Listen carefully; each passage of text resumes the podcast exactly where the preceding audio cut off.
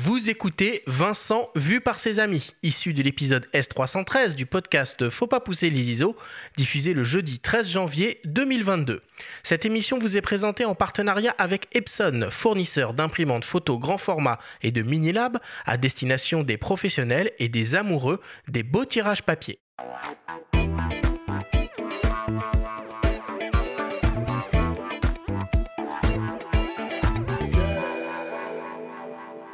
Nous sommes toujours avec le photographe Vincent Munier pour une grande émission au coin du feu. Vincent, nous sommes allés à la rencontre de personnes qui te sont proches et leur avons demandé de nous raconter une petite anecdote te concernant ou de te laisser un petit message. On te propose de découvrir ces témoignages avec nous et de voir si tu arrives à reconnaître leurs auteurs. Est-ce que tu as bien compris? Oui, oui, très bien. très bien. On commence par le premier témoignage il y a quelques années, euh, j'ai donc commis un, roman qui est un, récit euh, profondément, une fiction profondément euh, écolo dans, ses valeurs, qui est un roman d'ailleurs qui est préfacé par Cyril Dion. Et ce roman qui est totalement une fiction qui se passe dans la vallée de la Clarée, donc à, à Nevache, donc dans une vallée où mon cœur bat particulièrement fort. À un moment, mon héroïne qui s'appelle Anna, qui essaye de, se, de retrouver son chemin, qui est un peu, un peu paumé et qui essaye de retrouver son chemin au sens figuré du terme et qui adore la montagne, se retrouve à gravir euh, voilà, une, une voie d'escalade sur les falaises qui sont ces falaises euh, proches des écrins. Et à un moment, elle passe à côté d'un gars qui est là et qui observe avec attention euh, depuis plusieurs jours des gypaètes qui sont censés avoir des oisillons à l'envol sous peu et donc, elle passe et elle découvre euh, bah, que ce photographe qui est là, euh, sous sa tente, c'est Vincent Munier. Et en fait, il se passe une scène que je ne vais pas raconter ici, mais qui est une scène euh, profondément sympathique, chaleureuse, pleine d'émotions, parce qu'elle-même va, avoir un problème en, grimpant dans cette voie un peu compliquée. Et puis, celui qui va se retrouver au bas de la falaise en lui disant Mais ça va, et qui lui-même ne sait pas grimper dans la falaise, c'est Vincent Munier. Et donc, il y a un petit moment assez intime entre les deux personnages. Et j'avais envoyé ce texte à Vincent en lui disant Écoute, j'ai voulu te faire un clin d'œil qui était une forme d'hommage aussi à ton travail, en t'intégrant comme étant euh, euh, l'un des seuls personnages non de fiction, même s'il était dans une situation fictionnée euh, un peu. Et du coup, voilà, c'était juste l'occasion d'un clin d'œil d'écrivain à, Vincent. Donc, j'ai beaucoup d'affection pour lui. Alors Vincent, tu reconnais? Oui, oui, bien sûr, bien sûr. Eric de Kernel, super. Ouais, ouais, bien sûr. Ouais, qui, euh, qui, est, qui est aussi très engagé hein, et qui, qui euh, dans, dans, la protection de la nature, en, en plus de, de, son, son talent d'écrivain. Et euh, non, mais ça fait plaisir, hein. évidemment. Il, a, il, dirige Terre Sauvage depuis des années. Hein, et on se connaît depuis longtemps, génial. Et là, il fait référence à l'ouvrage Mon cœur contre la Terre, mon cœur contre la terre. Et on peut aussi euh, lire actuellement en librairie Les Jardins de Zagarande chez Flammarion. Allez, on continue avec un second témoignage. Vincent, alors, euh, donc je suis désolé, mais je vais, j'ai une petite anecdote à ton sujet. Euh, on va découvrir que, en fait, lorsque tu étais jeune photographe, tu devais avoir à peu près 14 ans, tu étais vraiment prêt à tout pour réussir la meilleure photo, très déterminé. Alors, on était en Écosse en voyage avec euh, tes parents et ton frère, et puis on trouve un super coin avec un plongeon quatre marins sur un petit plan d'eau. Et on se dit, euh, super plan pour faire des photos. Et juste après, on rencontre un, ami photographe euh, originaire de notre région, et bah, lui, on lui raconte un petit peu, on, lui, on partage l'information. Et puis il nous demande si le lendemain, il peut aller faire un affût. Alors, on n'ose pas refuser, évidemment. Et euh, on se quitte. Et puis dans la journée, euh, puis le soir, on voit que Vincent, était un peu euh, contrarié. Et tu nous dis, mais vous vous rendez pas compte, on va le laisser tout seul à l'affût, là, on ne sera pas avec lui et il va peut-être faire des super photos, des super images et nous, on ne sera pas avec. Ah là là là là. Alors qu'est-ce qu'on pouvait faire? Et en fait, cet été, c'était en 1990 et en Écosse, c'était incroyable. Il y avait du soleil tous les jours.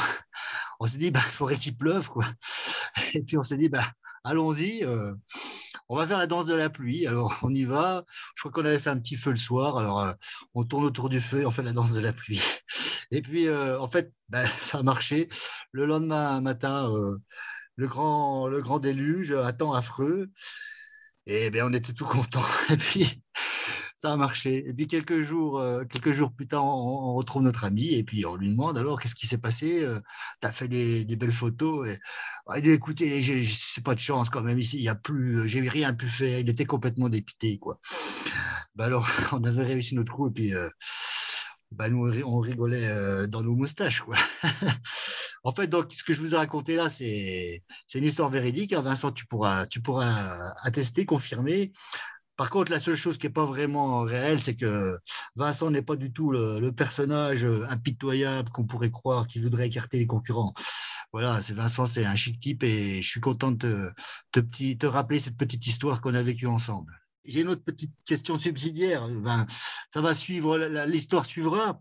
Euh, est-ce que tu te rappelles, euh, lors de notre premier voyage au Tibet, donc il y a plus de dix ans, on est partis tous les deux, enfin, c'est toi qui m'as emmené, et puis euh, est-ce que tu te rappelles de la, première espèce de la, faune tibétaine qu'on a vue donc ensemble et que tu as photographiée? Voilà, je te laisse réfléchir, et si tu ne trouves pas, on te donnera quelques indices complémentaires, et puis après, ce sera à toi de raconter l'histoire complète. Allez, à toi de jouer. Ah bah dis donc, dites-moi. Là, vous avez un échantillon de, du bon accent vosgien, mon ami, mon ami Jean-Marie. excellent, excellent. Ah, par contre, pour répondre à sa question, alors là, je ne je crois pas, ou alors c'est première espèce. Euh, alors je crois qu'il faisait référence à un animal urbain, mais je, je, pense que ça doit rejoindre une blague entre vous. Euh. Le pigeon? Non. alors, je me souviens plus, je vais revoir avec lui. Mais c'est vrai que bon, c'est un, ami forestier de longue date et qui, euh, mon père était naturaliste écolo de, de, l'époque, hein, dans les années 70. Et, euh, et, donc, lui, il est venu nous voir. Euh, moi, j'étais tout gamin hein, et il voulait, se, s'investir dans la protection de la nature. Il est venu nous amener un, un balbuzard pêcheur, un, oiseau qui s'était fait électrocuter et il voulait ben, porter plainte et, et contre DF parce que c'était dramatique, un passe aussi, euh, euh, incroyable que le balbuzard pêcheur. Donc, euh, donc c'est comme ça qu'on a lié amitié et maintenant c'est devenu un peu comme, comme mon frère, mon second frère. Donc je l'ai emmené en effet deux fois avec moi au Tibet. Mm. Un, excellent, d'excellentes conditions physiques. C'est un peu mon, c'était mon Kyang. Kyang, c'est l'âne de là-bas. C'est comme ça que je, l'appelais. Porte beaucoup. Mon cher pas, voilà, il a, il a une bonne capacité physique qui m'aide à porter les trépieds hein, et, le matos, la bouffe quand on partait là-bas. Génial, bah, merci. Hein. Et c'est pas fini, on continue avec un troisième témoignage, une autre resta de la photo animalière française. Il y a beaucoup de photographes qui photographient la beauté de la nature ou d'autres euh, qui nous montrent les horreurs de la nature.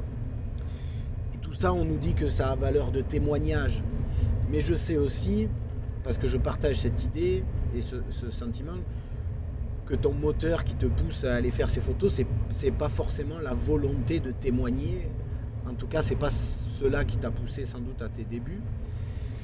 Et, que c'est simplement d'être, de vivre au cœur de cette nature sauvage, peut-être le, premier moteur euh, de tout ça. Et que c'est peut-être pour ça qu'au final, euh, tes photos euh, plaisent tant. C'est parce que tu n'es peut-être pas omnubilé par, par partager et montrer ses beautés, mais simplement emporté par, par ces mystères. Que, qu'en somme, ce qui compte le plus, c'est moins la beauté de la nature que ces mystères, et que c'est cela qui est le plus inspirant. Et que peut-être, même si c'est, moins concret, c'est cela que l'on voit sur tes photos, les mystères. Alors j'en viens du coup à ma, à ma question, est-ce qu'il t'est arrivé déjà une fois dans ta vie de renoncer à faire une photo pour précisément faire durer plus longtemps le mystère ou entretenir ce mystère? on, voyage avec vos témoignages là. On est dans le sud. Là, on l'a avec Laurent Balesta, hein, le, euh, grand photographe. Mon ami Laurent Balesta, évidemment. Ouais, non, mais ça fait plaisir d'entendre. Et puis, je crois que on a quand même fait trois mois ensemble en Antarctique. Euh, on se, on se connaît bien, on a beaucoup de respect mutuel pour, pour nos travaux. Et, et, et oui, oui c'est vraiment, vraiment un, un, ami et lui aussi un, possédé dans, son domaine, évidemment. Et je pense qu'il a raison, parce que souvent, on dit voilà on va faire euh, voilà c'est on fait ces images pour euh, pour voilà on se on se on se lance un dé, enfin comment dire euh, défendre une cause et tout. Oui c'est sûr. Mais mais avant tout je pense que lui il est un peu dans le même dans le même schéma. C'est notre vie quoi. On est tombé dedans étant gamin et, et on peut pas faire autrement. Et et la photo on la fait pas obligatoirement pour les autres. En tout cas, moi, non, il a raison. Euh, je, c'est un peu égoïste, hein, mais évidemment que je suis ravi parce que de, la partager, encore plus quand on, a des retours, comme on le disait au début d'émission, avec des retours assez incroyables par rapport aux spectateurs, aux gens qui regardent nos images. Et, euh, on se dit, ouais, c'est génial. Mais, mais, mais même s'il n'y avait pas ça, finalement, je serais là, je serais sur le terrain, je serais euh, avec mes jumelles, je serais à bivouaquer sous mes sapins, dans la neige j'attirais mon traîneau, parce que c'est ça, euh, c'est vraiment ma vie. Et euh, avant tout, et c'est vrai que c'est peut-être ce qui me différencie, moi souvent je dis ça, j'ai pas une démarche de professionnel, il n'y a rien qui est bien établi, bien, bien, bien organisé, enfin organisé, en, je m'entends, c'est-à-dire qu'il n'y a rien qui est planifié euh, euh, sur plusieurs années au niveau des expositions, au niveau des livres. Je, marche un peu à l'instinct, je marche un peu à la, euh, comment dire, comme un, amateur aussi. je saisis des opportunités, je, suis mon, mon, instinct au feeling, vraiment. C'est vraiment ça. Et, pour répondre à sa question précise de, Laurent, est-ce qu'il m'est arrivé Mais oui, mais oui, ça m'arrive, ça de ne pas de laisser le boîtier évidemment de côté et de, vivre la scène sans, sans la photographier. Ça m'arrive souvent, souvent, souvent, souvent. Encore tout à l'heure, vous avez vu, j'étais en retard. Euh, il y avait des lumières fantastiques. C'était grand, grandiose il y, a, quelques heures. Hein, c'est pour ça que je suis encore désolé du retard. Mais c'était fabuleux, des lumières que. Et en fait, que j'ai jamais même connu dans les Vosges. À chaque fois, tout est différent. Et là, je, me suis arrêté. Tu fais pas de photos et tu savoures. C'est extraordinaire. Et, euh, et, encore un autre moment, il me parlait. Euh, il, y en a, il y en a plein. mon premier loup, j'ai pas pu le photographier. C'était pas possible. J'étais trop ému, quoi. C'était pas je ne voulais pas gâcher ce moment avec un appareil photo. Donc euh, oui, ça, ça m'arrive. Ça fait penser à la scène, pour ceux qui l'ont vu, du film euh, Walter Mitty ou Taschen Penn qui incarne un, photographe. Qui incarne euh, toi, en fait. Du National Geo. Ouais, en fait, il a dû, il a dû s'inspirer de toi, forcément. Il est sur les hauts plateaux, d'ailleurs, hein, sûrement du Tibet, et il est à la recherche de la panthère des neiges qu'on appelle en anglais The Ghost Cat, le chat fantôme, et qu'il mhm. se refuse un moment à photographier pour aller jouer au foot avec des gosses. Et, et profiter du moment. Enfin voilà, c'est une belle scène qui résume, qui résume bien tout ça. Allez, on continue avec un quatrième témoignage. Salut Vincent. Bon, ça fait quelque temps qu'on se connaît maintenant. Euh, tu sais à quel point je suis obsédé par euh, les expressions sonores de la nature. Et je sais aussi, euh, de mon côté, à quel point tu, tu y es sensible également, de même qu'à la qualité des silences. Et donc ma question, euh, forcément, est en lien avec ça, tu imagines bien. Euh, tu nous as souvent raconté euh, ta première grande émotion avec un appareil photo dans la nature, quand tu étais enfant. Mais est-ce que tu te souviens de ta première grande émotion liée à un son dans la nature? Et si tu ne t'en souviens pas, euh, bon, c'est pas évident, hein, j'avoue que de mon côté, euh, j'en ai pas vraiment un souvenir très, très net. Si tu ne t'en souviens pas, euh, peux-tu nous raconter, bah, je sais pas, une, une, expérience sonore qui t'a particulièrement marqué, qu'elle soit vécue dans nos belles forêts vosgiennes ou, ou ailleurs? Hmm, Génial, Marc Namblard. Bah, ça fait plaisir parce qu'en effet, si euh, le son il est aussi bon euh, dans ce film, c'est aussi euh, grâce à ses conseils, parce qu'il m'a il m'a conseillé sur le matériel à prendre à utiliser là-bas et ces micros qu'on plaçait judicieusement dans certains endroits et qu'on laissait pendant une nuit ou une journée. Et, donc vraiment, Marc m'a beaucoup, qui est audio naturaliste évidemment, m'a vraiment bien conseillé. Et je suis de plus en plus passionné par le son et là j'ai deux jeux de micro, j'arrête pas d'en faire. Et euh, donc, euh, ouais, ouais, un mec super. Et donc, tout ça pour dire que, pour répondre à sa question, oui, bah, les sons, euh, je vous parlais de tous les sens qui sont en bah, c'est l'un des, des premiers, hein, c'est ça, hein, même avant l'odorat, et parfois même souvent, même avant la vue, c'est le, les sons c'est les sons. Et alors, ils sont nombreux. alors, aussi, un qui, c'est difficile. Moi, j'ai le souvenir, étant gamin, d'avoir, euh, j'étais avec mon ami avec qui je faisais des affûts, Benoît Paluzinski, un copain, euh, et euh, on rêvait de voir certains oiseaux qu'on voyait dans les guides naturalistes, et c'était la huppe faciée. C'est un oiseau tout brun qui fait très africain, avec une huppe incroyable qui peut être en érection de temps en temps quand elle chante souvent. Et, et donc là, j'ai le souvenir vraiment de ce côté, ce, moment euphorique quand on l'a entendu tous les deux. On était sur un étang au bord de la Moselle, on allait souvent, euh, gamin, euh, observer les oiseaux, et on, on, a entendu ce petit oup oup oup qui nous, qui nous disait qu'elle était là, qu'elle revenait d'Afrique. On l'avait jamais vu cet oiseau. Et, euh, et donc là, on s'est regardé, on s'est vraiment sauté dans les, dans les bras. Elle était là et on l'a vu quelques temps après. Quand on l'a vu un, dix minutes, un quart d'heure, notre première rue facier, ça c'était fascinant. Mais ça, j'en ai plein. Une autre, un autre souvenir incroyable avec le son, c'était euh, en Scandinavie il y a un phénomène d'écho qui est fabuleux et un des plus beaux sons de nature, c'est le chant du plongeon arctique. Et euh, là-bas, j'y allais souvent au mois de juillet, août. Donc là-haut, t'as pas de nuit, hein, t'as le soleil de minuit justement. Donc euh, et et euh, t'as pas un, bruit. Et, quand t'as le, le plongeon qui fait sa parade, il y a un phénomène d'écho. C'est comme une grande plainte dans la dans la Laponie, dans la taïga. C'est extraordinaire. Donc là, ça te met ça te met le poil. T'as as des frissons incroyables. Donc c'est aussi des sons euh, de folie.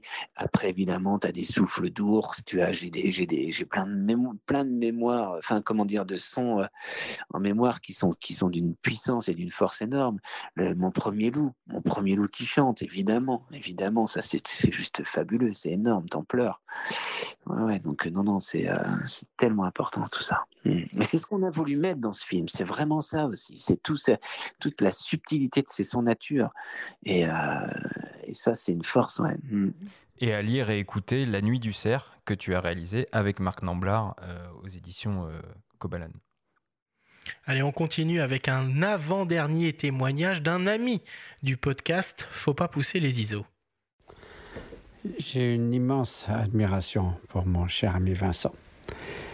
Tout d'abord, euh, sur le plan photographique, ce sont des images absolument merveilleuses euh, qui inspirent, dans lesquelles le regard se perd, que des images dont on peut s'imprégner pendant longtemps, qui transforment votre regard de photographe, votre vision du monde, et qui redonnent confiance dans la beauté hein, de la part sauvage du monde, la beauté de la nature, la beauté de l'être humain qui regarde cette nature et aussi une profonde admiration pour Vincent en tant que personne, sa, sa qualité humaine, sa modestie, sa gentillesse, euh, son amitié des, plus fiables, et donc autant de qualités éminemment appréciables. J'ai passé d'excellents moments avec Vincent dans sa, retraite montagnarde des Vosges. Nous avons, j'ai participé euh, à l'exposition dans la forêt, les sentiers des Vosges, du toit des Vosges au toit du monde, de l'Himalaya. Et nous avons fait une mémorable excursion un matin très tôt avant l'aube dans deux montgolfières, dont l'une pilotée par son papa, qui lui a appris aussi la photographie, lui a donné le goût de la nature sauvage et qui s'est terminé par un épisode assez cocasse où nous avons atterri donc un dimanche matin vers 8 heures sur la place d'un tout petit village. Les gens qui ouvraient les volets étaient absolument stupéfiés de voir cette montgolfière devant, sous leurs fenêtres. Donc d'excellents moments et j'espère qu'ils se renouvelleront. Et encore une fois, toute mon amitié et mon admiration à Vincent. Bah, Mathieu Ricard, évidemment, c'est touchant, merci. Hein. Ouais, c'est touchant. Bah, écoutez, Mathieu, à chaque fois que voilà qu'on se, qu'on se revoit et c'est des grandes embrassades, c'est quel, quel sourire et quel, euh, quel apaisement quand on le rencontre. Et puis, euh, il, a ce, il a ce regard toujours de l'éternel gamin. Je trouve ça vraiment génial. Il est super enthousiaste, il est passionné de, devant plein de choses. Il s'émerveille aussi devant des, des choses toutes simples. Et ça, c'est tellement beau et ça manque tellement. Et euh, ça, je pense que c'est par euh, c'est de sa force et grâce à aussi à, sa, à son travail, à sa, spiritualité, bien sûr. Mais c'est de, de, de rester merveilleux en permanence. C'est son credo à, à, Mathieu. Et il a raison, il a raison. On a besoin de ça. On en, on en manque cruellement de, de, de, cette, de, cet émerveillement qui, euh, qui, nous, qui nous nourrit. Donc, euh, bah oui, merci, merci. Et puis, euh, voilà, on parle de photos avec lui, c'est pareil. Il est c'est quel enthousiasme. Hein. C'est il, est, il, est, il est vraiment passionnant. On a, on a ce projet de, de, faire un peu de terre ensemble. On aimerait bien, même si on, les voyages se, se, réduisent en ce moment. Mais on a, on, a, on a ce projet. quoi. On aimerait être sur le terrain. Euh, pourquoi pas dans son ermitage là-bas en, en, Népal. On va voir. Ben, merci en tout cas. Allez, et un petit dernier pour la route. Là, j'aborde un sujet beaucoup plus délicat, beaucoup plus sensible sans doute mais je crois qu'il faut le faire, il faut percer l'abcès, il faut que ceux qui parlent sans savoir euh, se taisent, il faut que ceux qui te soutiennent euh, soient rassurés. Voilà, il, y a une rumeur, et, tant pis si je mets les, pieds dans le plat, il y a une rumeur qui prétend que tu aurais eu le mal de mer lors d'une traversée entre l'Australie et l'Antarctique, dans des conditions de mer un petit peu fortes, on va dire. Et voilà, je crois qu'il faut dire la vérité sur, sur ce sujet. Euh, cette histoire de, de, mal de mer dans les hautes latitudes. Voilà, ne me remercie pas. Je suis sûr que tu seras soulagé une fois que tu auras répondu à cette question. À bientôt l'ami. Écoute Vincent, si jamais on fait une, une émission avec, euh, avec Laurent, tu pourras lui rendre l'appareil. Ah mais c'est prévu bientôt. Ah, le filou, tout ça parce que, en effet, c'est vrai que j'ai fait la bêtise, la bêtise surtout quand on, était une équipe de 11 mecs hein, sur le bateau, euh, 11 jours dans une tempête pas possible, mais le premier jour j'ai mis mon patch et euh, j'ai mis un patch et j'ai été la risée de l'équipe des plongeurs mais je l'ai enlevé le lendemain et tout s'est bien passé, mais, mais quelle erreur Et voilà, donc maintenant ça va me... c'est un filou ce Balesta. En tout cas, merci beaucoup Vincent pour toutes bah, tes merci réactions. Merci à vous en tout cas pour ces, ces chouettes témoignages. Vraiment, c'est très sympathique de votre part. Merci.